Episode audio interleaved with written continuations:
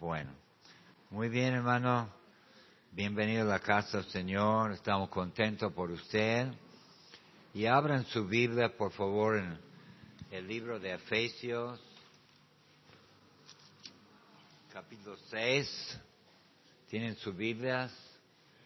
Amén. ¿Quién tiene su Biblia? Diga un fuerte amén. Si tiene su Biblia. Y versículo 11 dice, vestiaos de toda la armadura de Dios para que podáis estar firme contra las hechanzas del diablo.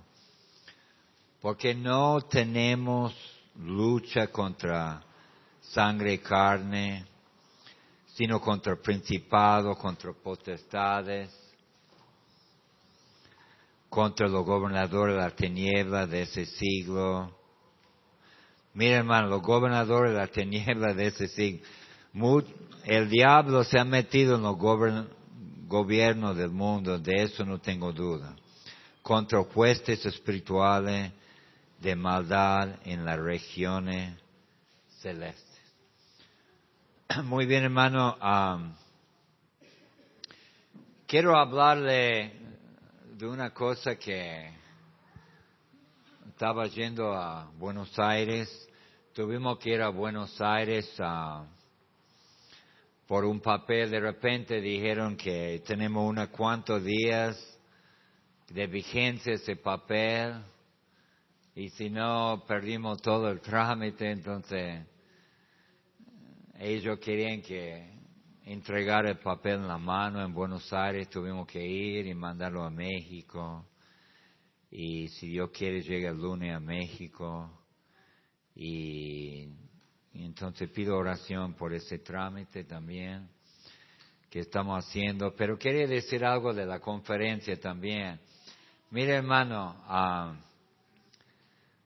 yo quiero tener un rondaje también por la conferencia. No pido mucho. Una pequeña rondaje. Amén, hermano.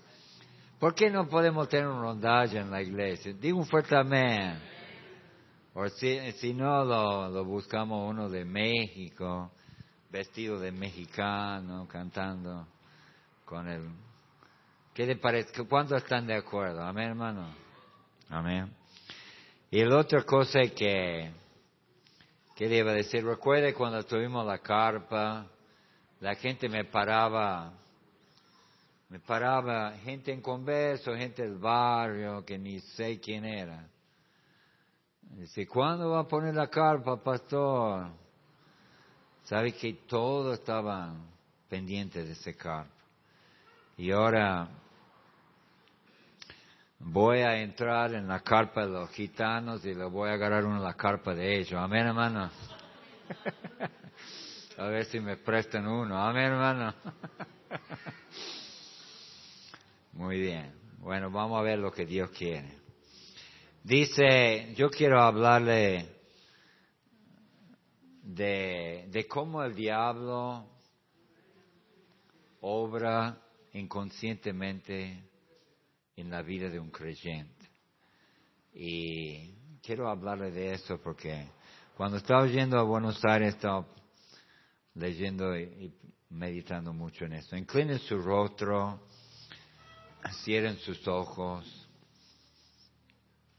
¿Y cuánto quieren que Dios hable a su corazón ese mañana? Levanta la mano, a ver. ¿Quién va a arriesgarse y decirle, Señor, tócame a mí?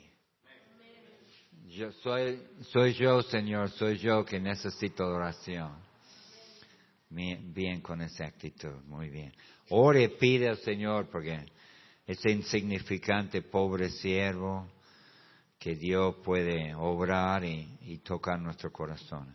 Señor, bendice tu palabra, lléname con tu Espíritu Santo, que predico y hablo de tu palabra ni más ni menos, sino lo que dice tu palabra, Señor, y que, que todo puede ser claro, eh, se puede entender y también el Espíritu Santo nos puede tocar. En tu nombre Jesús. Amén. y amén. En ese pasaje, hermano, veo tres maneras que el diablo ataque al creyente. A, través y quiero explicar eso. Las hechanzas, las tentaciones y los dardos de fuego. Obviamente, y no, no voy a hacer eso hoy, sino el último voy a hablar un poquitito de la amargura, de parte de la amargura, pero habla el lomo de verdad, la coraza de justicia, calzar los pies con el evangelio de paz, escudo de la fe, yelmo de la salvación, la espada del espíritu. Y después habla la oración. O sea, mira, ese tema de la, de la guerra espiritual, que a veces los pentecostales hablan mucho de la guerra espiritual. Yo tenía una señora que venía acá, no mucho, pero hace años que era, era de la Villa, Mario Moreno. Y ella me, me, asustaba un poco ella porque ella todo el día estaba, estaba diciendo, sale demonio, sale demonio, todo el día. Entonces yo me, me puse a pensar, ah, ¿será eso la forma que quiere, uh, no sé si le decía su marido, su, su, perro, de Satanás todo el día? Pero creo que eso no, no es lo que queremos hablar. Y sin embargo, yo veo que los fundamentalistas, los de sana doctrina, no les, no les gusta tocar ese tema porque los pentecostales lo han agarrado con todo eso. Pero no hay que descuidar de eso, hermano. Por eso. Pero como el, el diablo te ataca a vos. ¿Sabes por qué? Y a mí. ¿Sabes por qué? Porque el diablo viene para hurtar, matar y destruir. ¿Sabía eso? Amén, hermano. Él viene para destruir tu vida. Usted piensa que está así, así toda la semana, tranquilo. No, Él viene activamente para hurtar, matar y destruirte. A su vez es el padre de mentiras. Entonces ya estamos formando la idea cómo el diablo ataca. Mienta y también mira lo que dice en Apocalipsis 12, 9. Apocalipsis 12, 9. Dice, dice la palabra, y fue lanzado fuera el gran dragón, la serpiente antigua que se llama el diablo y Satanás, el cual engaña el mundo entero. Fue arrojado a la tierra, sus ángeles fueron arrojados con él. Entonces, ¿qué usa el diablo, hermano? Mentira, engaño. Y engaña el mundo entero. Yo, yo sé que está hablando de la gran tribulación y todo eso, pero no tengo duda que constantemente está engañando a vos y a mí en la vida espiritual. Y quiero explicarle cómo es eso. Él, por el engaño, por las mentiras, esa es su manera de actuar. Yo lo podía leer muchos versículos en cuanto al engaño, no tengo tiempo. Apocalipsis 13, 14, 18, 23, 19, 20. Pero voy a leer uno más, primero de Timoteo. Primero de Timoteo 2, 14. Y Adán no fue engañado, sino que la mujer siendo engañada, incurrió en transgresión. Justo estaba estudiando con Alma el tema de que usted sabe, hermano, que Adán aparentemente estaba con Eva cuando fue, cuando cayó. Viste que la, la idea es que Adán no estaba y dónde andaba, tenía que estar con su madre, su esposo, pero parece que estaba ahí. Y después hablamos de eso más detalladamente, pero la mujer fue engañada.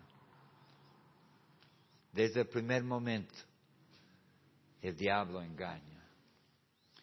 Y sabe que yo veo muchos creyentes engañados. No si le preguntan, no, yo estoy bien, yo estoy de bien.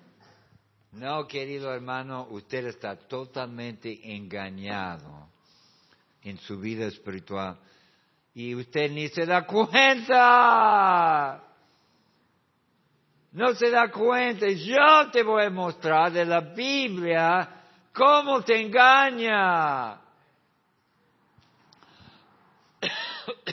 No te das cuenta vos. Vos piensas que andas más bien. Mira lo que dice en Hechos capítulo 5. Hechos capítulo 5. Cuando yo me di, me di cuenta de eso, cuando escuché a otro pastor hablar de eso, eso, hermano, me ha cambiado la vida en muchas maneras de dar darse cuenta cómo el diablo obra. Y dice, dijo Pedro, Ananás, ¿por qué llenó Satanás tu corazón para que mentiese al Espíritu Santo y sustrajese del precio de la heredad.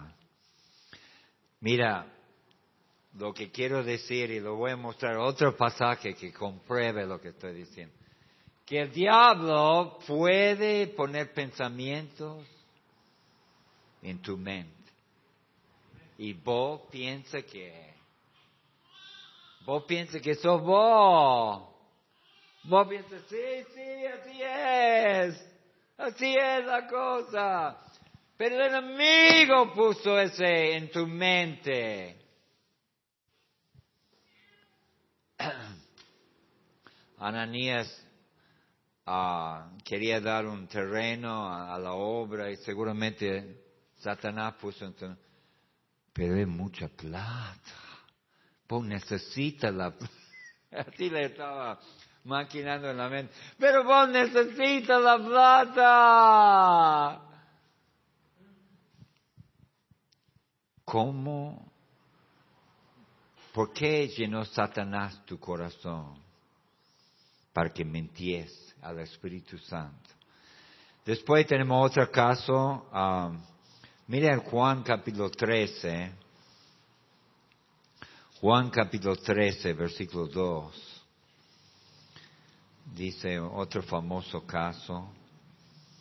Sí. Y cuando cenaba, y cuando cenaba, como el diablo ya había puesto en el corazón de Judas Iscariot, hijo de Simón, que le entregas. Satanás le había puesto en su corazón, entrega, Señor. Lo estaba poniendo esa idea adentro de él. Estaba diciendo, es buena idea, yo, yo necesito la plata. Como le gustaba la plata a Judas, yo necesito la plata, buena idea. ¿Cómo salgo con esa buena idea siempre? Tengo buena idea. No, no era su idea. Y cuando escucho a un hermano hablar cosas que no están de acuerdo con la sana doctrina, cuando escucho a un hermano hablar cosas que, que son mentiras, no son la verdad, ¿de dónde viene eso?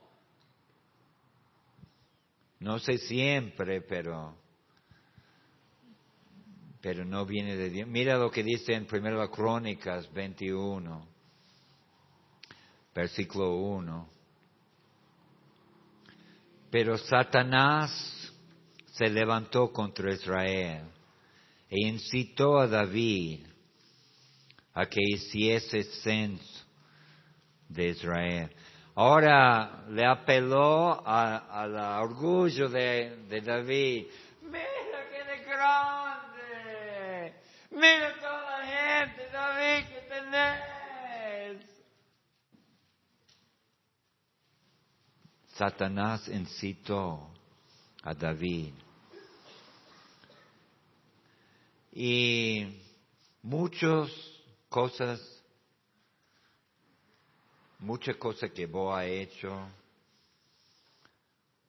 yo creo que algunas cosas que vos ha hecho fueron incitadas por Satanás en tu vida. Porque veo en 2 Corintios capítulo 10, y voy a volver acá después, pero dice derribando argumentos y toda altivez que se levanta contra el conocimiento de Dios y llevando cautivo todo pensamiento a la obediencia a Cristo. Sí, hermano, hay una guerra espiritual. Hay una guerra por tu mente, por tu corazón. El diablo quiere arruinarte, enfriarte, apartarte de Dios. Qué triste, hermano. Pastores, hermano, que antes eran fervientes, totalmente apagados. ¿Cómo puede ser eso? Es que alguien estaba obrando en su vida y yo quiero explicarle cómo Dios obra en tu corazón, cómo el diablo obra en su corazón y cómo es una batalla. Primeramente, volvemos a Efesios capítulo 6 y ahí quiero hablar de, porque creo que el Señor explica acá en Efesios 6, 11, dice, vestidos de toda armadura de Dios para que podáis estar firmes contra las acechanzas de quién? Del diablo. Ahora vamos a empezar con las acechanzas, hermano. El diablo está constantemente atacándote a vos. Y yo iba a hacer eso el último, pero creo que voy a hacer ahora. A ver, y... a ver, la voy a... ¿Quién quiere hacer una, un sacrificio vivo? ¿Quién quiere sacrificar su vida por la causa de Jesucristo? Levanta la mano. No, ya no lo quiero cargar a vos. Ah, a ver, Ángel, vení. No, no, Ángel, no, no lo voy a cargar. Vení, vení. No, yo, yo te voy a dejar por otro trabajo. Yo lo veo por otra parte de la... a ver, ¿quién puede ser? no quiero vos, porque... Vení vos, vení vos. Aunque lo iba a usar como un demonio, pero lo voy a usar. Vení, sentate ahí. Yo creo que como el diablo está muy estructurado, mira, antes de que empiece, yo, mira lo que dice uh, versículo 12, dice, porque no tenemos lucha contra sangre y carne, sino contra principado contra potestades, contra los gobernadores de la tiniebla de ese siglo, contra huestes espirituales de maldad en las regiones celestes. O sea, yo creo que el diablo está muy estructurado, muy organizado con sus ataques contra nosotros. Él sabe, y usted ha visto muchas veces en su vida, justo le ataca en su punto débil, ¿verdad? Y Él sabe dónde atacarte. Y yo creo, quizás estoy equivocado, eso quizás no es exactamente en la Biblia, pero yo puedo imaginarlo más o menos así.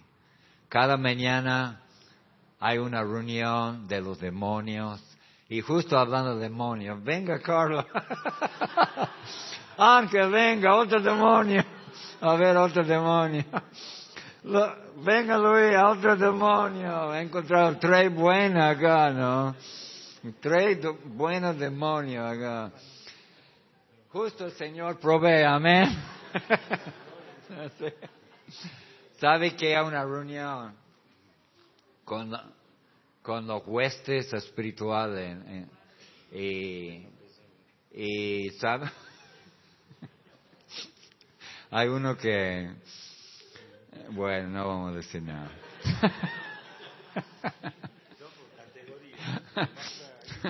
No sabía que los demonios estaban gorditos, tan gorditos. Ah, pero sabe que hay una reunión y sabe que hablamos cuál es nuestro plan de ataque contra la persona de ese Christian Montenegro. Y en la mañana se levantan y cuál es nuestro plan de ataque para hoy contra ese, porque sabe que es medio peligroso porque él está saliendo a ganar almas, ¿sabía? Entonces, primero tenemos que parar eso. Y otra cosa que tenemos que parar, creo que está yendo a seminario, está yendo, está yendo a seminario, no, eso tenemos que parar, ¿por qué no ha parado eso? Está, puede ser entonces, hay que, hay que trabajar duro. ¿Por qué han fallado ustedes? Ustedes tendrían que haber trabajado más en la vida de Él. Ahora, ¿cuál es el plan para hoy? ¿Qué vamos a hacer hoy contra Él? ¿Cuál es la tentación? Ah, ya sé, ya sé. La primera cosa que vamos a hacer hoy, que va a quedar sin un mango. Amén. Lo vamos a desanimar. Después, ¿qué, qué otro ataque lo podemos dar? Que no tenga batería el coche. Ah, no tiene batería el coche. Se queda el coche. Bueno, ¿cómo hacemos eso también? Otra idea. ¿Cómo podemos hacer que peleen en su matrimonio? Así, amén. ¿Y qué otra cosa tiene planificado para hoy? No tiene ideas. Algo que le guste. Ah, bueno. Vamos a buscarle algo que le guste. Sacarlo de foco. Bueno. Estos demonios no sirven para nada. Vamos a cambiar el equipo. En enfermedad se enferma. Sí, los hijos.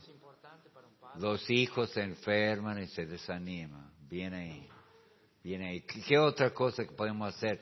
Porque sabe que yo te he dicho que está levantándose y está poniéndose peligroso. Hay que hacer algo contra él. Manda que le robe la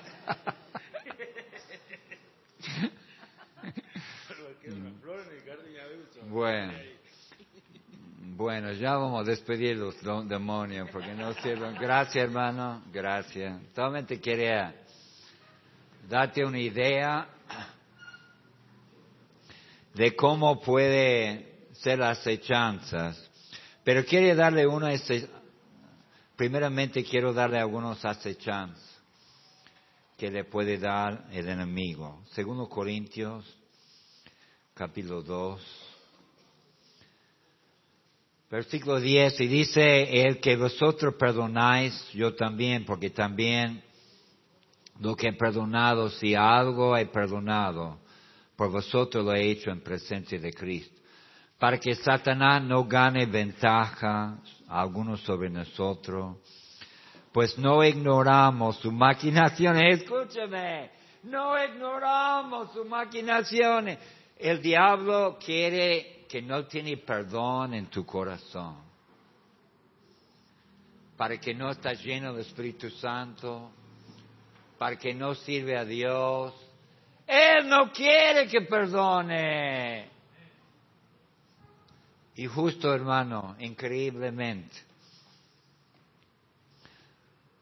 un pastor me llamó de, acá de Argentina y me habló.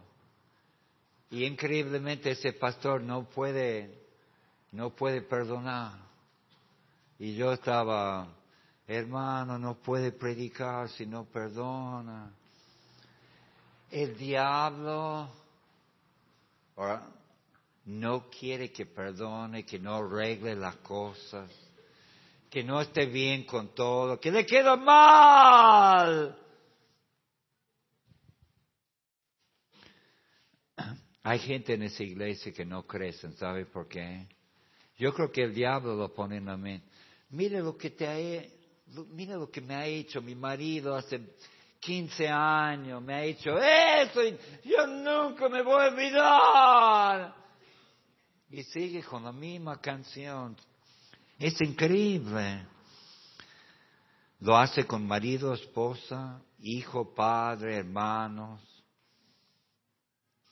no perdona.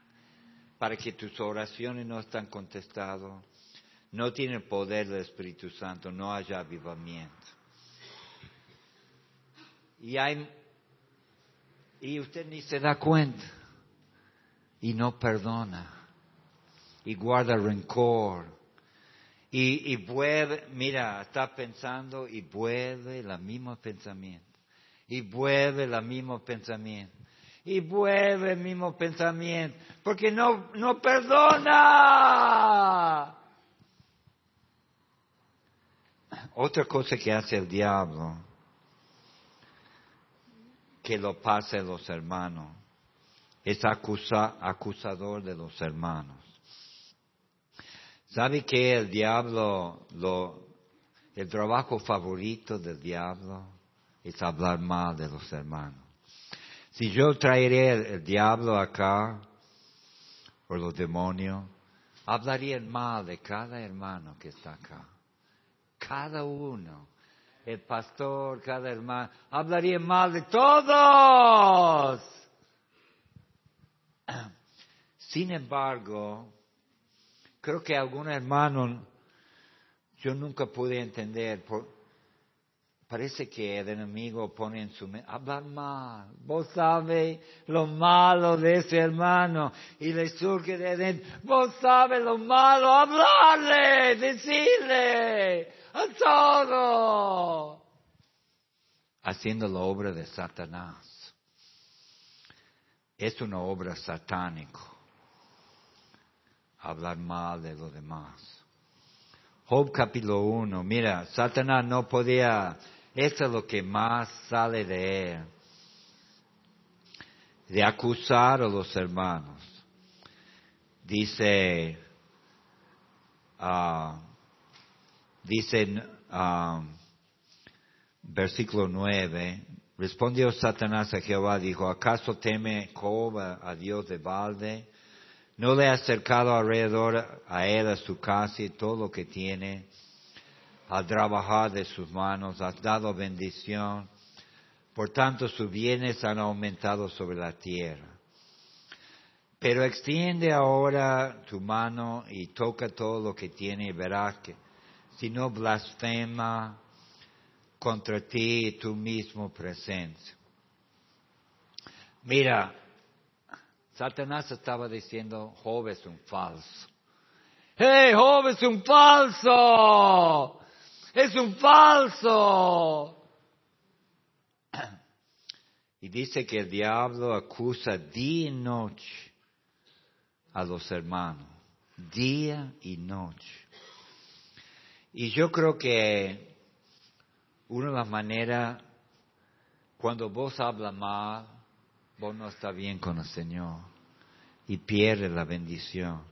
Otro, porque todo lo veo eso es bíblico, Efesios, Efesios, Efesios, capítulo 4, versículo 26. Dice, airaos pero no pequéis. No se ponga el sol sobre vuestro enojo. No, no deis lugar al diablo. El diablo quiere que se enoja, que se enoja. Y cuando usted no pide perdón y arregla la cosa, hay una fortaleza en tu vida.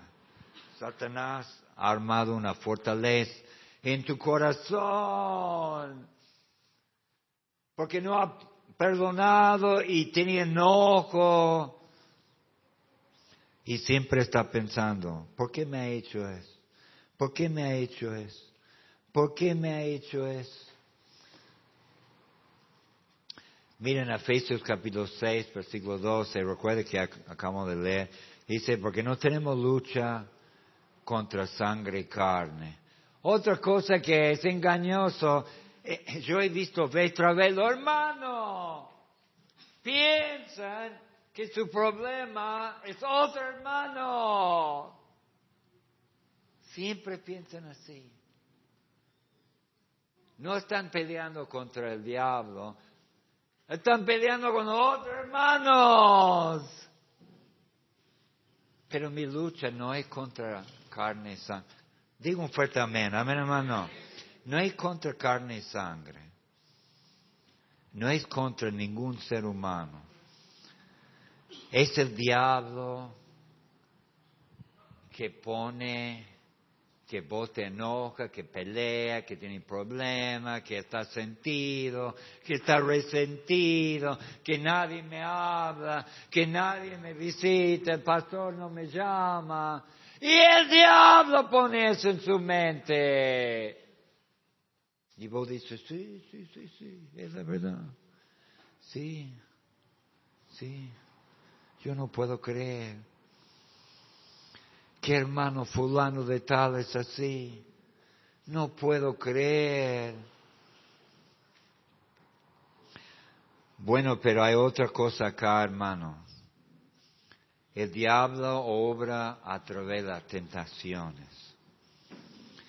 Y quizás es uno es lo mismo, hermano, pero para ser un buen predicador tengo que tener tres puntos. Amén, hermano. Punto número dos. La, quizás podemos sumarlo con lo pero tentaciones. También Él pone tentaciones en tu vida. Y mira, ¿qué otro lugar mejor que Mateo capítulo 4? Para ver cómo obra el enemigo. Y yo le, estas tres cosas pone en su vida constantemente. Y en mi vida. Mateo capítulo 4, versículo 3. Y vino a él el tentador y le dijo, si eres hijo de Dios, di que estas piedras se convierten en pan. Y respondió y dijo, escrito está, no solo de pan, vivirá el hombre, sino de toda palabra que sale de la boca de Dios.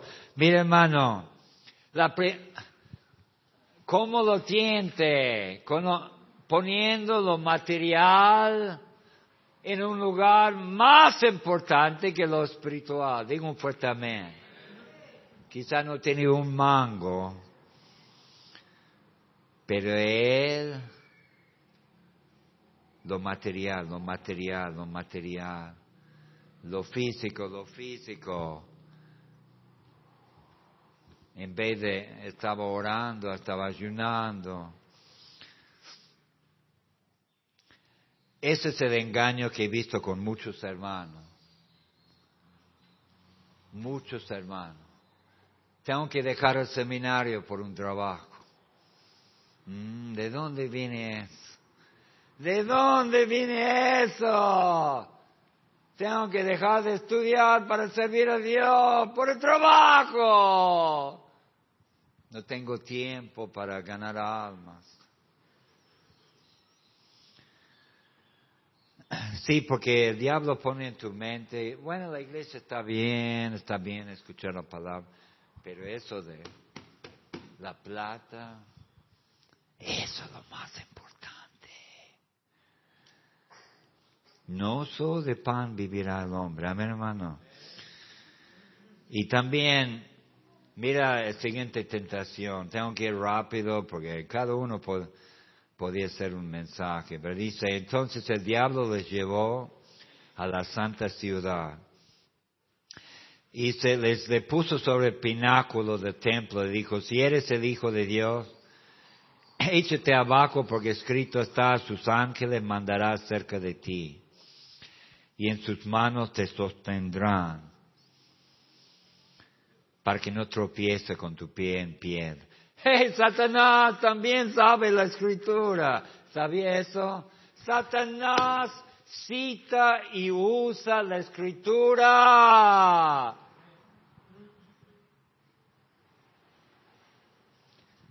Y está aplicando lo mal acá, eso es Salmo 91, versículo 11. El diablo, aplicando la palabra, palabra de Dios a su, de su manera. Mira lo que dice en Mateo 22, 29. Dice la palabra. Entonces respondiendo Jesús le dijo, erais ignorando las escrituras y el poder de Dios. Sabe que ah, el diablo es lo más que usa la escritura y la religión. Yo estaba pensando cómo el diablo usa la salvación. Sí, acepte la salvación, pero por obras. Y escucho la gente usar el versículo bíblico para probar, torciendo la escritura para su propia destrucción. La fe sin obras es muerte. Escucho eso mucho. El que no se preserva hasta el final no será salvo. Sin santidad nadie verá a Dios. No sabe que tiene que tener santidad para ser salvo torciendo las escrituras. Satanás, por su propia destrucción. Lo veo en muchas áreas. Segundo Corintios, segundo Corintios capítulo 4, versículo 2. Antes bien renunciamos a lo oculto y vergonzoso, no andando con astucia ni adulterando la palabra de Dios. Adulterando la palabra de Dios. Adulteran la palabra de Dios. Mira hermano, estuve en Buenos Aires la primera vez que fui y me estaba diciendo cómo la, la iglesia están volviendo calvinistas en Buenos Aires, muchos pastores. Y una de las iglesias donde yo ayudé, ya el pastor entró y ya, ya la iglesia calvinista. Y también usan escritura. No escogió en él antes de la fundación del mundo. Y un montón de pasajes para que no salga a ganar almas. Yo cuando mi iglesia dividió por calvinismo, cuando yo era joven y me, me, fueron y me dijeron, ¿para qué sale ganar almas? Van a aceptar a Cristo si vos sales, no sales. Es igual. Así me dijo un hermano de la iglesia. Según de Pedro. Según de Pedro 3, versículo 16. Dice casi en todos sus epístolas, hablando en ello de estas cosas, entre los cuales hay algunos difíciles de entender, los cuales los intactos, inconstantes, tuercen, como también la otra escritura para su propia perdición. El diablo usa la Biblia y mucha gente están perdido porque Satanás lo ha engañado con la escritura. Pero pastor, si hablan de Dios, hablan de Dios, hablan de Dios. Pero también el diablo habla de Dios. Y el último um, tentación, mire, esto es el clásico. Otra vez le, le, llevó al diablo un monte muy alto y le mostró todos los reinos del mundo y la gloria de ellos. Y le dijo, todo esto te, te daré si postrado me adorares. Entonces Jesús le dijo, vete Satanás, porque escrito está el Señor tu Dios, adorarás y a Él solo servirás. Mira, había un hombre que creo que no era salvo, de yerba buena, que venía a la iglesia.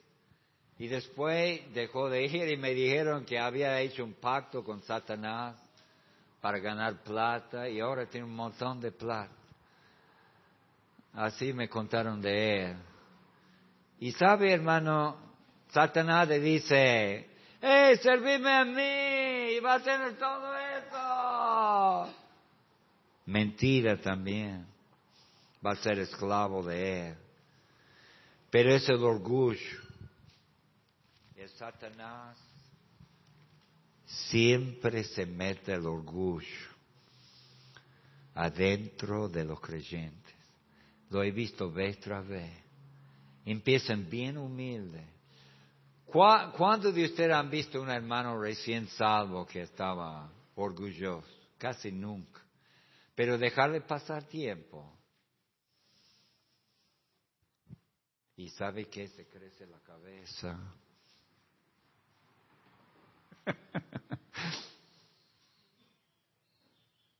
Yo soy el mejor de la iglesia. Yo soy eso, yo soy aquello.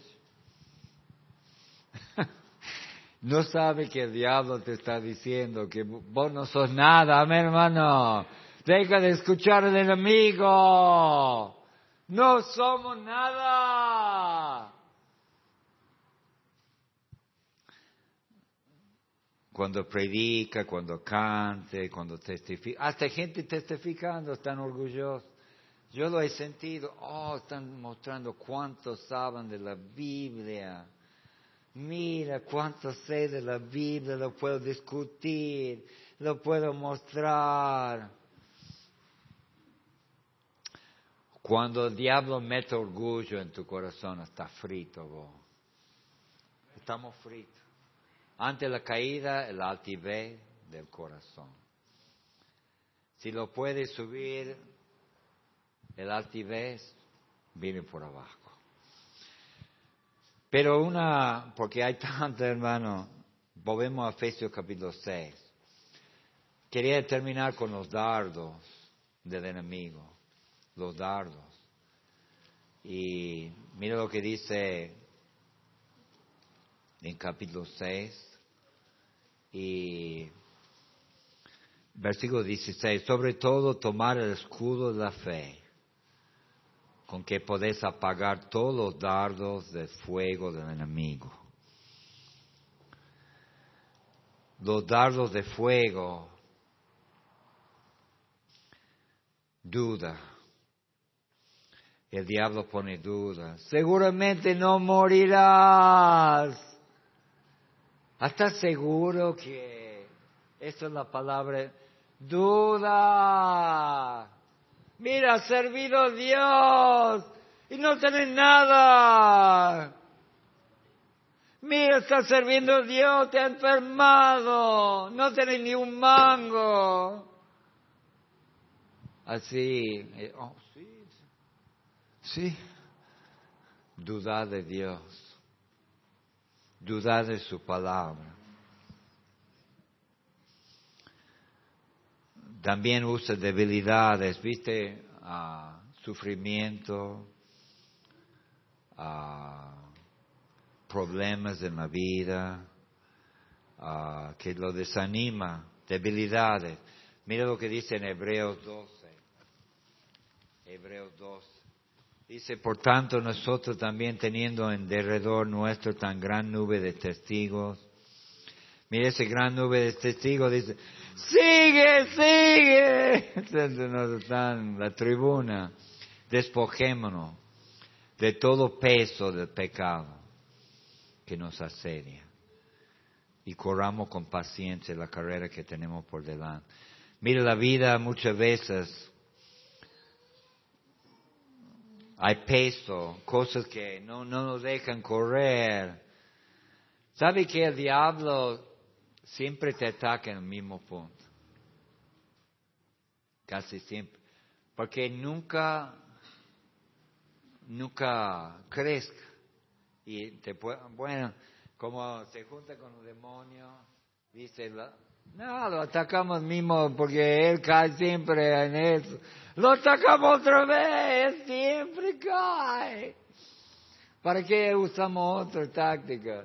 Él va a caer con él. Siempre se enoja, siempre se desanima, siempre quiere tirar la toalla, después se levanta, tira la toalla.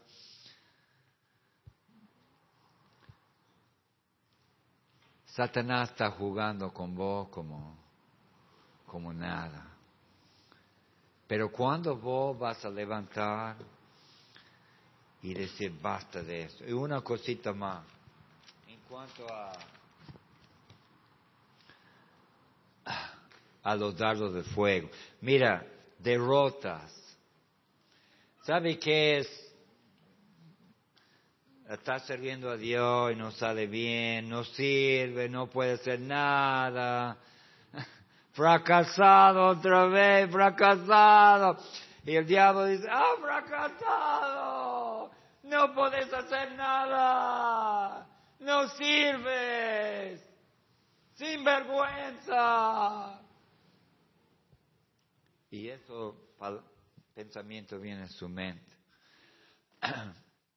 Ahora, los dardos de fuego va para el corazón. Él viene para hurtar, matar y destruirte. Y la cuestión es que usted lo va a dejar. Usted va a caer en lo mismo de siempre, hermano. Siempre cae en lo mismo. Usted se va a levantar. Bueno, ¿qué, qué hacemos, pastor? Bueno, con eso. Mira lo que dice Santiago capítulo 4, versículo 7. Someteos pues a Dios, resistir el diablo y huirá de vosotros. Primero de Pedro, primero de Pedro 5, 9. El cual resistir firme en la fe sabiendo que los mismos padecimientos se van cumpliendo en vuestro hermano en todo el mundo. Ahora, yo le quiero hablar un segundito, voy a terminar. ¿Cómo resistir el diablo? ¿Cómo resistir? Aunque eso no tengo tiempo, hermano, pero resistir, obviamente, con la palabra de Dios. Amén, hermano. Por eso tiene que leer la palabra tiene que memorizar, tiene que refutar con la palabra de Dios. Y en ese pasaje habla de la oración, orar siempre, sin cesar. Orar y por cada hermano. Pero otra manera de resistir es poner la amargura de Dios, de Dios. Y no tengo tiempo, hermano, para hablar mucho, pero quería hablarles solamente de una parte de la armadura. Porque yo estoy hablando de una cosa. El diablo quiere cambiar tu corazón. Quiere que sea amargado. Habla mal de todos. Mala actitud. Que pierde el amor para el Señor que, se enfría, quiere atacarte acá. Dice, guarda tu corazón sobre todas cosas, dice el proverbio. Hay muchos que no están en hora porque no guardaron su corazón. ¿Sabe que andan amargados? Andan hablando mal, andan enojados con Dios, con los hermanos, con todo, con su marido, con su esposa, con sus hijos. El diablo ha hecho la obra, ha destruido otro. Pero la cuestión es que, por eso, en Efesios capítulo 6, dice, mira lo que dice ahí, dice, porque, versículo 13, por tanto, tomad toda la armadura de Dios, y yo quisiera que usted estudie cada parte de la armadura, para que podáis resistir en el día malo. Y habiendo acabado todo, estar firmes. Pero yo solamente voy a hablar de uno, de dos. Estar pues firme, ceñido vuestro lomo con la verdad y vestido con la coraza de justicia. Eso, eso tiene que proteger tu corazón, amén hermano. Proteger tu corazón. de los ataques del enemigo. No deja que la mentira entre en tu vida. Amén, hermano. No deja que la amargura, no deja que el enojo, no deja que el enemigo cambie tu actitud.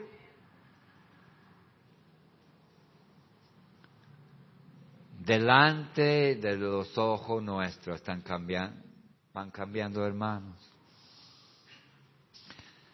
y se escucha esa palabra, ya no son como antes. Resistir el diablo y huirá de vosotros. Amén, hermano. Decirle,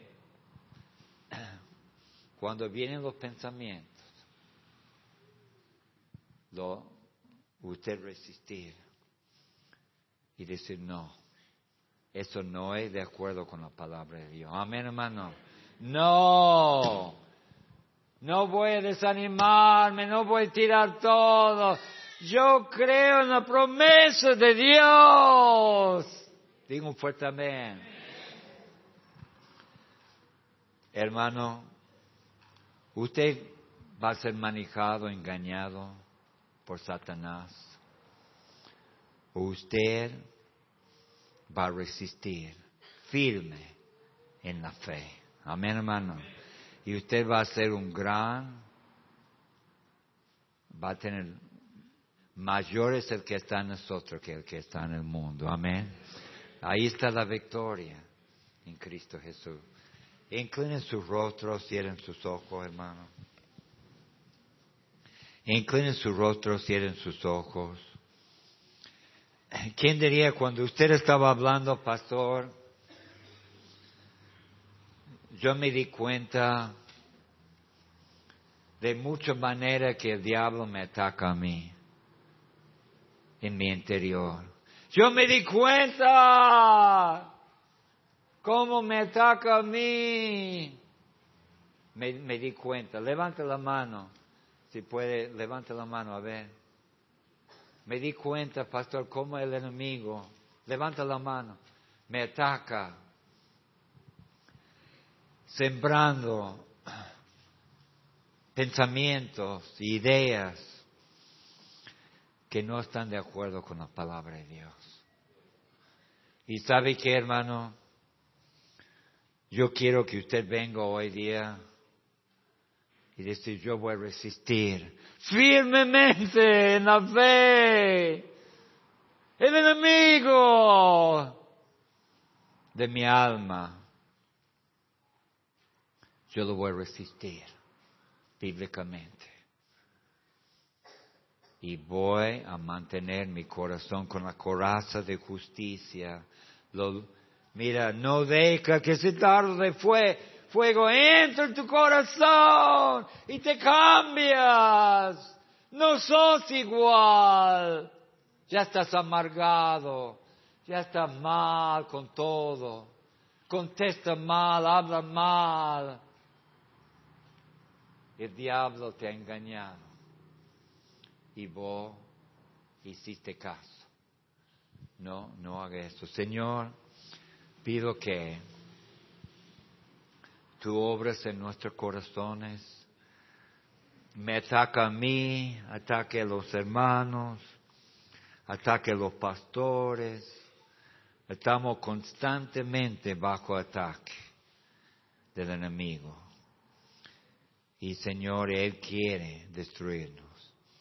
Ayúdanos, hermanos, de, de velar y estar resistiendo firmemente en la palabra de Dios, con la palabra, con la armadura de Dios, que guardan su corazón de todo mal, Señor. Por favor, Jesús, guárdanos y bendícenos. Y salva a, mis hermanos de apartarse de las cosas tuyas, Señor. Tu nombre pedimos todo. Amén. Todo puesto de pie. Todo puesto de pie. Si Dios te ha tocado, hermano, cuando escuche la música y quiere resistir firmemente, pase adelante. Pase y arrodillarse. Y resistir el enemigo que estás bajo ataque hay victoria. Sí, puede tener victoria, hermano. Venga, venga a resistir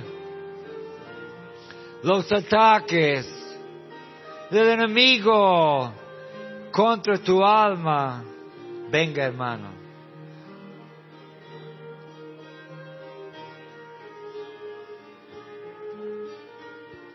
Venga a arrodillarse.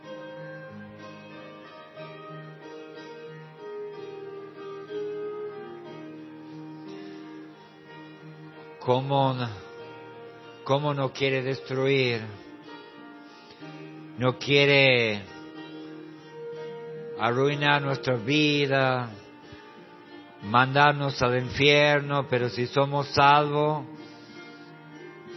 quiere destruir nuestro testimonio, destruir nuestra vida, amargarnos. Señor, ayúdanos. Ayuda a los hermanos que estamos bajo ataque, Señor, ayúdanos de resistir firmemente. Un poquito más, hermano.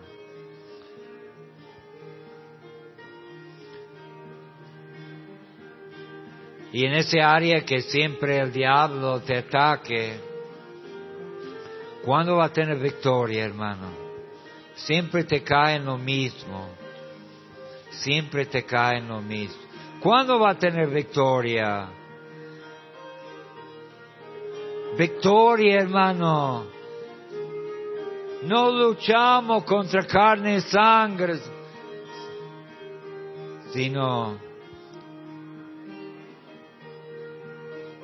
contra huestes espirituales, potestades gobernador de las tinieblas.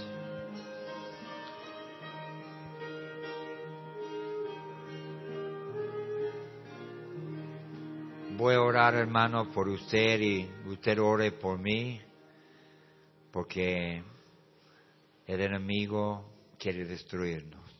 Y tenemos que orar por el uno por el otro, porque sabe que, hermano, no es fácil para ninguno, ningún hermano es fácil. Ninguno es fácil. Y tenemos que orar el uno por el otro. Señor, bendice mis hermanos. Yo sé que es terrible la batalla, las tentaciones, la, las pruebas, lo, la enfermedad, los dolores, todo lo que está pasando, Señor para tratar de desanimarnos y apartarnos de ti. Ayúdanos, Señor.